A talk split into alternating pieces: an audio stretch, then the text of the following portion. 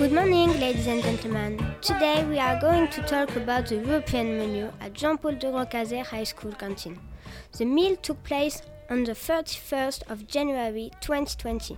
The date was not chosen randomly. Since today, the UK is leaving us. Everybody liked the idea of a European menu. There is the choice between three starters a Catalan salad from Spain, a Greek salad from Greece, and a quiche Lorraine from France. The main course was both German and Belgian, Frankfurt sausages and chips. As for cheeses, there were two types of Dutch cheeses, Edam and Gouda. The desserts were what the pupils enjoyed most apple crumble from the United Kingdom and tiramisu from Italy.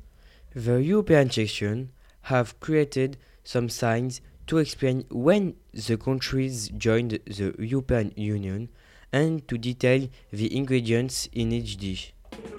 C'est une excellente idée. Vraiment, nous nous sommes régalés. Les professeurs étaient enchantés de ce repas. Nous félicitons bien entendu les, les- les agents cuisiniers du lycée Jean-Paul de Rocazet. trouvé euh, très agréable, original et c'est vraiment refaire.